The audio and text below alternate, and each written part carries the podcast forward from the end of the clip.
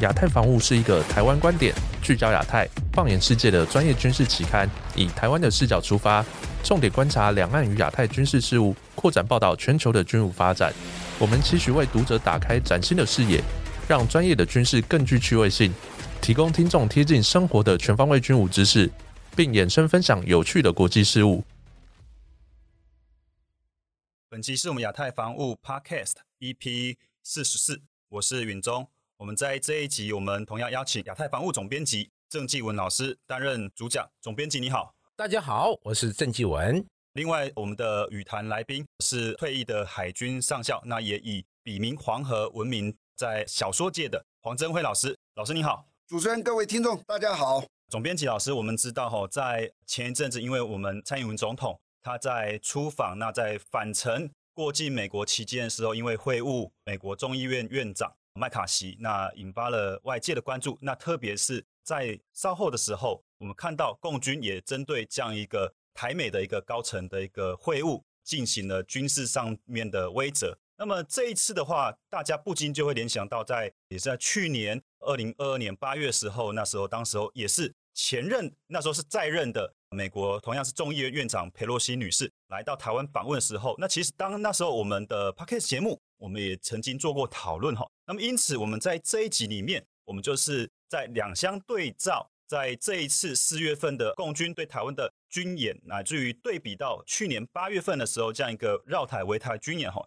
那我们试着有几个主轴跟听众朋友来做剖析，那么乃至于说在本次的整个环台军演当中，那当然就是中共海军它的整个部署跟它的一个战术战法，乃至于我们的海军我们是如何来应对应处。那么再来就是中国海军这一次对我们台湾军演，它的意涵到底为何？乃至于说，到底是不是这个环台军演是会常态化？那么我们应该如何去应对这样子一个海上的一个军事压力？那我想，我们本集我们就在这样一个基础脉络上来进行对谈。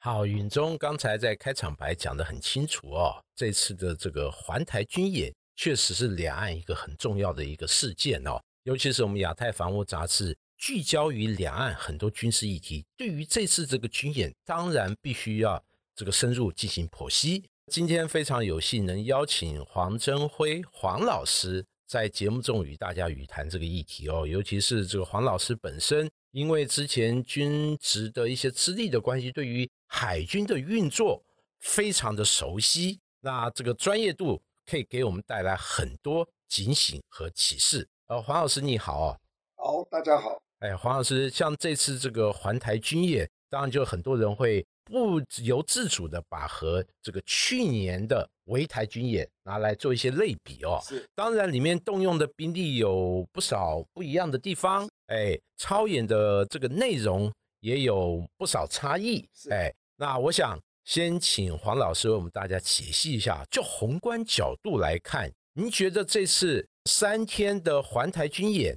那中国大陆方面要对台湾发出什么样的讯号，或者乃至于对世界发出什么样的讯号？是先回忆一下去年八月二号佩洛西来的时候，他来之前呢，其实当时的媒体也好，名嘴也好，大家的评论也好，当然官方他们内部是知道的，但我说这是一般的人都还在猜测，包含有些人认为他可能不会来，因为来会惹起很多的麻烦。你再看佩洛西那时候从马尼拉这样子上去的时候，如果他直走，一定是走台湾海峡嘛，最近。可是他出发以后，他那个班机没有说他的目的地，这是就已经很不寻常了。因为通常他这种，他都会在飞航资讯发布，我从哪飞，我要到哪里去。就他的那天的目的地，他没有写，不提供。然后又从外面绕了一大圈。那你如果从外面绕，你你可以想想看，他怎么会从外面绕呢？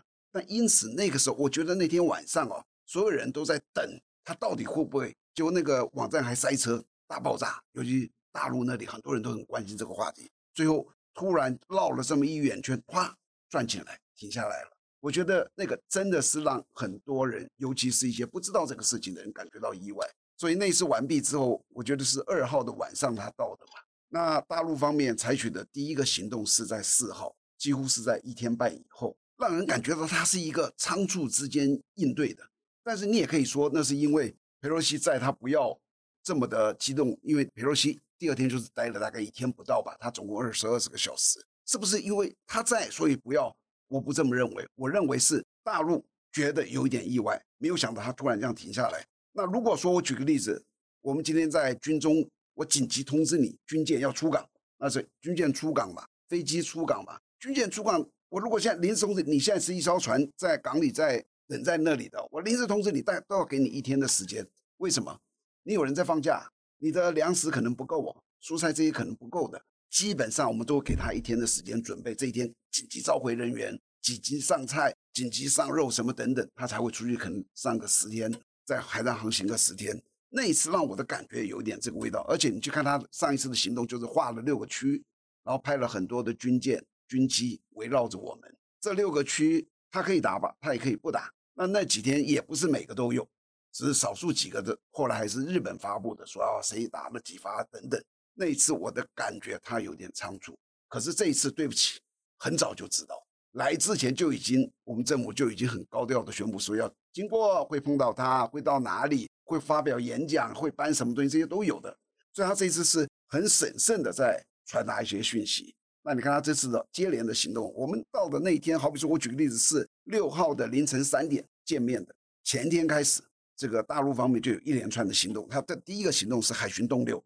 从来没有出现过的海巡动六宣布要进行三天的临检，就是所有我们这里去小山东那里的船它要临检。第二个就是山东舰，整个战斗群也是前一天就出海，通过了第一岛链到我们的右边操演。那再来联合利剑，那是等到第二天他们见面以后才出现的。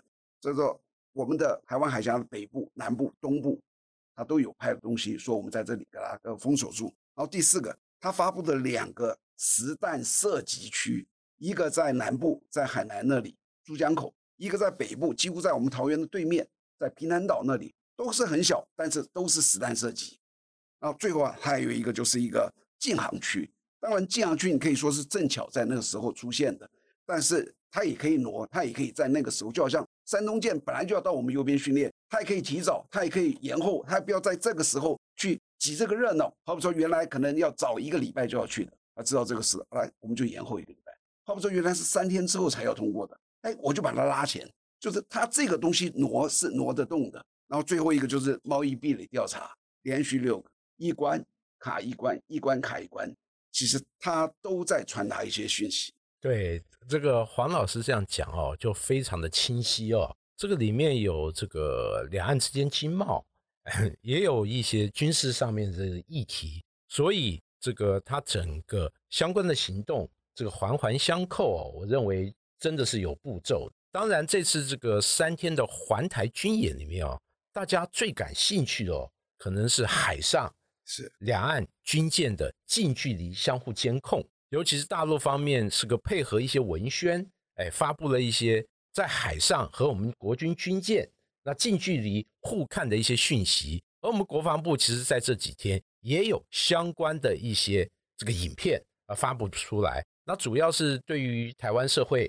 诶发布一个这个讯号，就是解放军的船舰，我们国军都有掌控，而且都有派舰进行各种跟踪。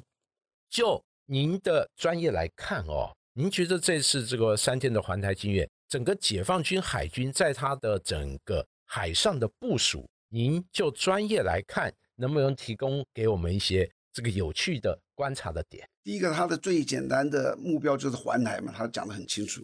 我发觉哦，很多的军事行动哦，你可能要去猜测一下，但是大陆解放军，我觉得他们是非常直白的，他有时候就清清楚楚的告诉你我要干什么，你就从他告诉你的这个东西哦，他还怕你会错意或者你看不懂，他有时候讲的实在是非常直白。去年的他叫围台军演，今年叫环台，就是我没有把那个靶区画在那里哦，还在这里，这是第一个。但是两次。让我最大的感触，你知道，就是主动跟被动。你想个最简单的，两边的这个海军谁是主动？当然是对面，他决定何时何地以什么兵力在那里巡弋。我们呢，我们完全是看在他在哪里出现什么兵力了，我们被动的反应。所有的战略，只要你是被动，基本上就处于这个必败，只是大败与小败而已。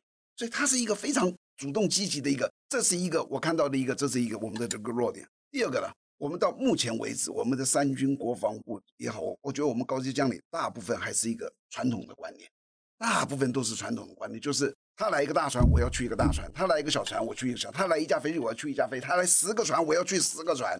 这就是传统。这个东西我们现在已经没有办法去应对这种所谓的传统的。这是第二个，我看的这个观念一定要改。这就像你坐到这个赌桌上，我们两个对赌，你面前摆的满满的筹码，我面前的筹码有限，然后你一直跟我说哈，你压一百，我跟你压一百；你压一千，我跟你压一千；你压一万，我跟你压一万。我两下子就输光了。因为我的筹码不够，我们今天两岸的状况就这样，我们的军力差距太大，你不能够用传统的观念跟他去对。然后你可以看得到，我们的三军部队，无论是海军，尤其空军，疲于奔命。海军还好，你知道吧？因为海军在海上对射，人家说，哎，你不要擦枪走火，那都还好。为什么？那个舰长，第一他年纪比较大，中校、上校了，都还算资深一点的。第二个，他冲动一下，他旁边一堆的人会劝他。那个辅导长会劝他，副舰长会劝他。哎呀，舰长，你这个要忍耐呀。这个时候，还有一堆人劝。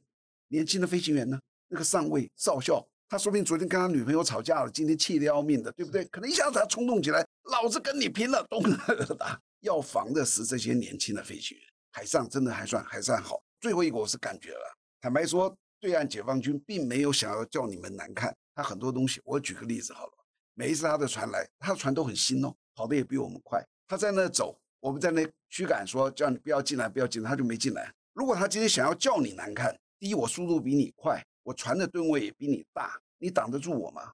我根本不跟你撞，我就嗡加到全速冲到你前面，然后再慢慢慢慢慢慢慢转进来，你一点办法都没有。可是他没有采取任何一个这个动作。其实对岸的解放军在这一次这里面以及历来哦，我的感觉他还是有所收敛，他并没有说这恣意妄为或者想要羞辱你一下。那两岸在前线这些人也千万不要讲那种情绪性的话，那是毫无意义的，你知道就是去看啊，他讲一个什么，你讲一个什么，你们这些人讲这个话干什么？双方都应该把他第一线的官兵哦约制住，叫你讲什么就讲什么。你看，像我们说啊，你侵入我们省，那都是规定的，他都照这个台词在那背的。那也请对岸的解放军知道，他不得不讲啊，他不讲回去他还得了，对不对？你不必去羞辱他那句话，都要去约制，该讲的上面叫你讲，你就要讲。上面没有叫你讲的，你讲出来了回去就处分。我觉得这应该两岸都应该要尽力朝这个样子去做。对，这叫做专业的应处哦。就像这个战斗机这个在空中遭遇的时候，他们必须要按照上级或者战管相关的指示，否则真的会擦枪走火。刚才这个黄老师有讲到这个解放军相关的一些部署和动作和作为，那相对的像国军，他在海上的这应处，刚才这个黄老师有提到，我们这个一比一的相对的派遣，会让我们自己疲于奔命。这个我们的筹码资源太少，哎，但是纪文有注意到，我们这次海巡署也有一些角色哦。您认为我们未来对于周边这个解放军相关船舰的这个活动来讲，国军会被常态性的结合海军和海巡来做相对的一个处理？应该要这样子去做，因为海上。具有海上司法警察身份的有海军跟海巡，这两个都是有的。只要在海上，他们应该相互的支援。我们的观念很死哦。其实你仔细去想，现在两岸解放军在做决策的，或者国军在做决策，都是我这个年纪的。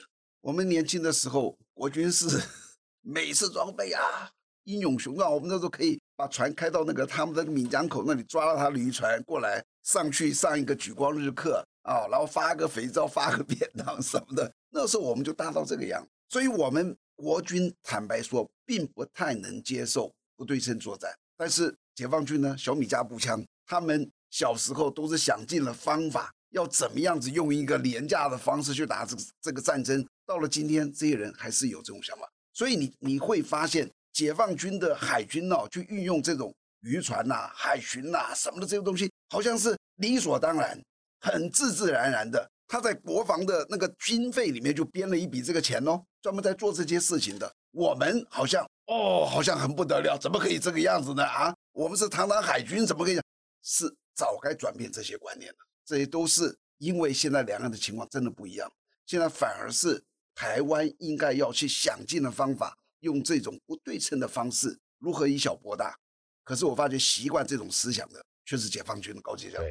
黄老师讲到，我特别有感，特别是这个我们国防部也发布了我们这宜阳军舰和这个解放军的徐州舰哎，在海上对峙嘛，其实相关的画面都有。但你打开相关这个军舰的这个历史哦，宜阳军舰非常的老，一九七零年代中期开始服役的哦。哎，那徐州军舰是二零零八年服役，这事实上就是现在两岸海军船舰的一个缩影，就是解放军的军舰其实大量都是在过去十年内服役，而我们的军舰其实最年轻的三十岁，是康定是级舰，对最年轻的就是一九九零年代对哎大量开始服役。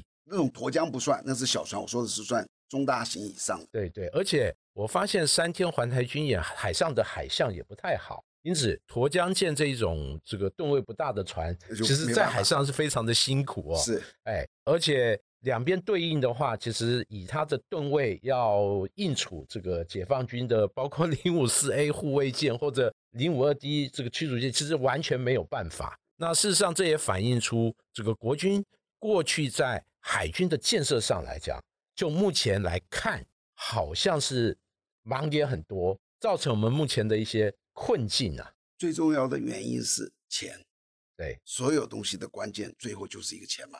拿破仑说打仗什么？钱钱钱，就是钱而已。是过去我们这段时间，尤其马政府时代，马政府对军事的投资是非常小的啊。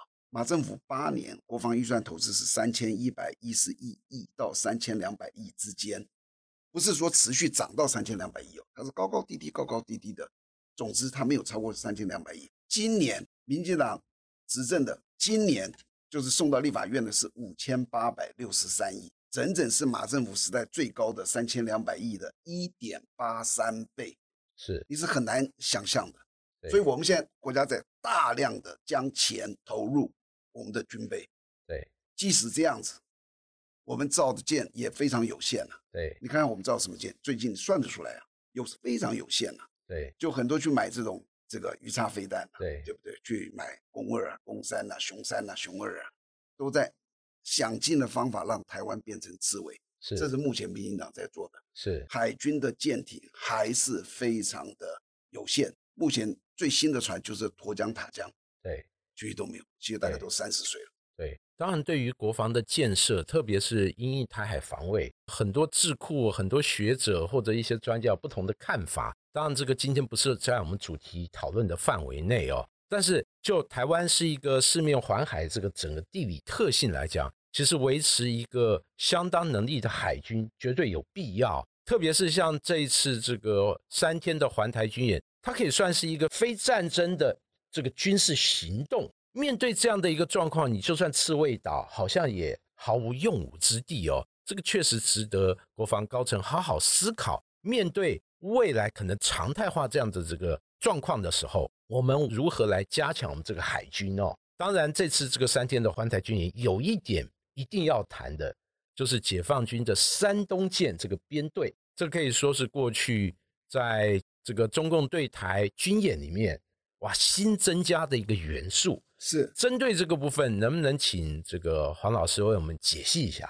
讲山东舰之前，我先想讲一下哦。这一次我我一开始有讲，他这次是有备而来，是有计划的。他每一个行动，他都要告诉你一些我要传达什么讯息。是我觉得他这一次想要传达的讯息哦，我希望我们国安高层能够听得懂的哦。第一个，他有足够的能力，武力统一，武统。你知道两岸的人口差异六十五倍，土地差异两百多倍，军事差异二十倍以上。如果就是两岸的军事对抗，我们是输定了。他这几次充分的告诉你，他的这么多军舰、飞机围着你，你只能疲于奔命。所以武统对他而言，他现在就具备这个能力，这是第一个。我将来可以武统哦。当然，武统大家在想的是侵略，对不对？他就陷入了这个像类似俄罗斯的困境，是毁了自己国际的名声。他说好，那这样子好了，我不武统你好不好？我封锁你可不可以？他这次传达的叫做那个叫做联合利剑，对以及南北的这个打靶的那个靶区，就卡在我们的那个海峡的一南一北，东部再把你封掉，那就是封锁。如果我未来封锁你，你怎么办？当然，人家说哦，那封锁不是破坏国际的航运，他只封锁你啊，他谁说他要去封锁别的国家？别的照走，但是就是你要进出台湾的，我把你这个封住，不让你进出台湾。你走可以，上下走可以，不准进来，这是第二个他可以做的。那你说这样子也太可恶了，对不对？那还有第三个，我觉得这就是海巡动六这次传达的。为什么这次要跑出一个海军动六，而且他不是海巡动六加入，就像我们也有海巡加入啊，他还特别宣布说我要临检三天，其实他一个都没临检，对，但是他嘴巴告诉你我要临检三天，他也可以告诉你说未来我也不封锁你，好不好？我也不打你，我临检你呢。你要知道，只要出了你的领海，到了公海哦，海军、海巡都有临检的权利。是为了什么？为了维护海上的航行的安全呐，对不对？就好像你今天开车走在这个陆地，警察把你拦下来说，我觉得你可能有问题，我要临检你的车。警察具备这个权利，你可以各种抱怨。我郑继文国内也算是有点名的嘛，对不对？你怎么可以这样子对我什么的？随便你讲，但是你不要忘了，他就是有这个权利。对，他的第三个就是告诉你，未来我真的不行，我在外面给你一个一个临检，因为我觉得你可能有人蛇集团，然后我一抓抓到你可能运了军火，好不说所有的飞弹，他一定会知道什么时候进来嘛，我把你全部给你扣回去，这是第三招。那这样子也不好，对不对？会引起台湾很多人的这种这种这种抗议啊，反对。那这样子好了，他还有最后一个就是断绝经贸往来，琼台。是我上次看到这个东西，看到一些绿的这些委员在那里讲说，这样最好啊。这样子可以鼓励我们台湾的这种自主独立啊，对不对？开玩笑，大陆啊，去年呢跟全世界做生意，大部分他是赚钱，极其少部分赚他的钱。我查了一下，前五名赚他钱的，第一名叫做澳洲，赚了他六百零九亿。澳洲卖红酒，是什么龙虾、煤、铁砂，什么什么帝王蟹，哦，他有很多东西是大陆需要，他赚了六百零九亿。第二名是巴西，四百九十亿，其余都几乎只有两三百亿，这是前五名哦。台湾去年一年赚多少？我不晓得，金文兄你知不知道？将近一千六百亿，我们是远远别的国家的不晓得多少倍。当然，第一是因为我们台湾太厉害了，我们经济何等的厉害，他依赖我们到这种地步。如果我们不卖给他这些东西，他就死定了。这是一种说法，我相信绿营很多人这样认为的。还有一种就是他在对你让利，嗯。嗯，那实际到底是什么样子？你只要看他，只要进你一个凤梨，我们这里就是骂成什么样，你就知道。对，其实他在对你让利。我们有这么多的两千多项，对不对？限制他进口，他几乎很少跟我们在这里讨价还价的算。未来他不要整你，他只要透过 A 法，我们希望双边是和平的，对，平等的。其实我们就很累。对，我觉得他这一次在传达的就是我有很多种方法。好，我不打你，我可以封锁；我不封锁你，我可以理解你；我不理解你，我可以要求我们贸易平等，或甚至我跟你断绝贸易往来。你准备怎么办？你知道吧？这是一个，我觉得这次演习跟上次演习不一样。上次演习单单纯纯的就是一个愤怒，那这一次演习，我觉得他在传达这四个。哇，这个黄老师这个分析如这个醍醐灌顶哦，特别是这个。对比这个二零零二年八月的围台军演，大家更多的是关注在军事安全这个层面。事实上，黄老师这样提醒，其实各位听众应该就可以理解到哦，这一次不只是军事和安全，它还附带很多政治、经贸等等那讯号发出。而且从这个台湾海峡临检，还有之后的针对台湾贸易壁垒的调查，其实它已经透露了很多很多。相关的讯息值得大家好好去思考。那我想，黄老师，像这个山东舰这个编队哦，这次哦，它的这个整个行动，您能不能为我们这个解析一下它的这个相关的一些部署和它达到到底什么样的效果？它其实在做的就是成军训练，要到像所谓的造船造完了以后，整个检查硬体过了以后。才交给海军，是那个在名词上叫做成军或是服役。你去查成军服役都是同一天，就是那一天，啊，那是一个很大的仪式。从那天开始，产权才交给海军。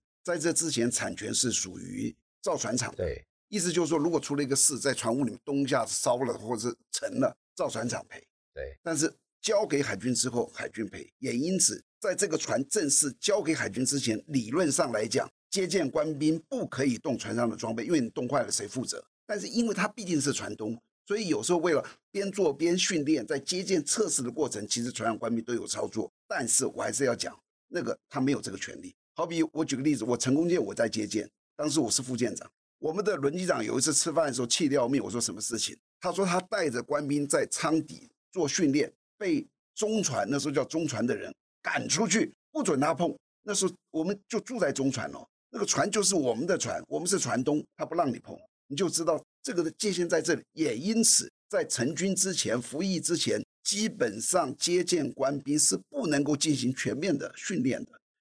那成功起舰，接了以后这么简单一艘船，我们整整做了一年的训练。对我第七艘船的时候去接张先建舰长，缩短到六个月，所以他会越做越快，但是刚开始比较难。那你看现在的山东舰从成军到现在三年四个月，是他从来没有出过第一岛链，在第一岛链里以内黄海哪里他都只能做单舰训练，他三年四个月做了全是单舰训练，第一次出出来到我们的右边做战斗群的训练，所以他今天在这里才是在做战斗群训练，而且如果你叫我合理推断，三年四个月才过了单舰的训练，我认为他遇到了一些困难，是那解决了以后，他现在在海上在这做训练。未来他常在这里会做训练，辽宁舰也会，未来福建舰也会，都会在我们的东边去。其实他就是在做战斗群的训练，就这么简单而已。他想不想传达什么？其实他不想传达，但是你要怎么解读，他也觉得很高兴。你说你在恐吓我什么什么？那政治效益那个随时都可以说。那我我是说，他这次演他可以提前或延后是可以的，但是你说他不可能无中生有，而且以后会常有。对，所以不管是辽宁舰或山东舰的编队。那日后可能每年他都会在台湾东方的这个广大的海域，那往北可能到日本东南方，往南可能逼近关岛这一片广大的西太平洋，进行它航舰编队乃至于海空这个复合的整个组合训练。是的，谢谢黄老师今天在节目中为大家这么精辟的分析，让我们了解到这次三天环台军演它主要的一些意涵和对我们的启示。谢谢。谢谢，所以我们本集的节目，我们就进行到这边。我们非常感谢我们亚太防务总编辑郑继勇老师，以及知名的军事专家黄增辉老师，我们带来如此精辟的分享。也欢迎听众朋友到我们的 Apple Podcast 给予我们五星好评，或者到我们的脸书留言分享。那么也非常感谢听众朋友以及读友在过去一个月参与我们这一次的抽奖活动。那也祝福。各位听众朋友，能够有一个好的一个抽奖的一个结果，到时候我们都会在另行来通知中奖者，我们来会来再寄送这样的相关礼品。那我们就期待下一集的内容跟大家分享，拜拜，再见，再见。